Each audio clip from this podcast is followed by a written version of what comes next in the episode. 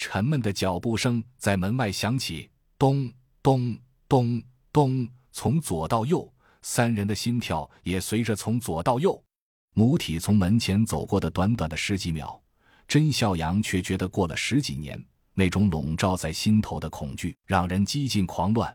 马杰几次按捺不住，都想冲出去和怪物拼了，却都被甄孝阳拉住，示意他稳住。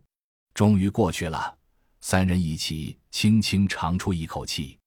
可就在这时，李玉涛突然一个没忍住，啊嚏一声，打出一个响亮的喷嚏。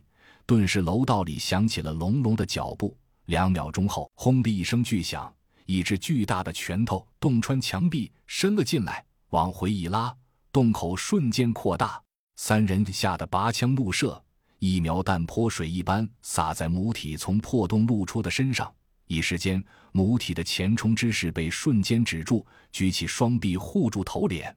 甄孝阳心道：还不到拼命的时候，高喊一声：“撤退！”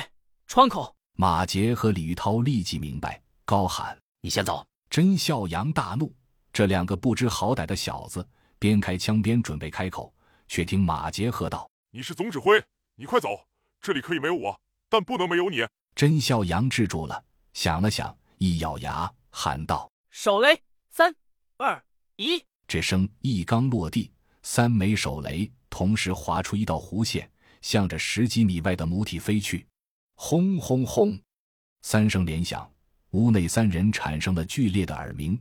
李玉涛的耳孔里甚至流出了鲜血。甄笑杨一拉二人胳膊，三人急忙跑向窗口，敏捷地钻上凉台，翻到了旁边一间屋里，趁母体不备，开门冲了出去，借着满天的烟尘向楼道另一头奔去。这边硝烟渐散，露出了母体断了一臂的身躯。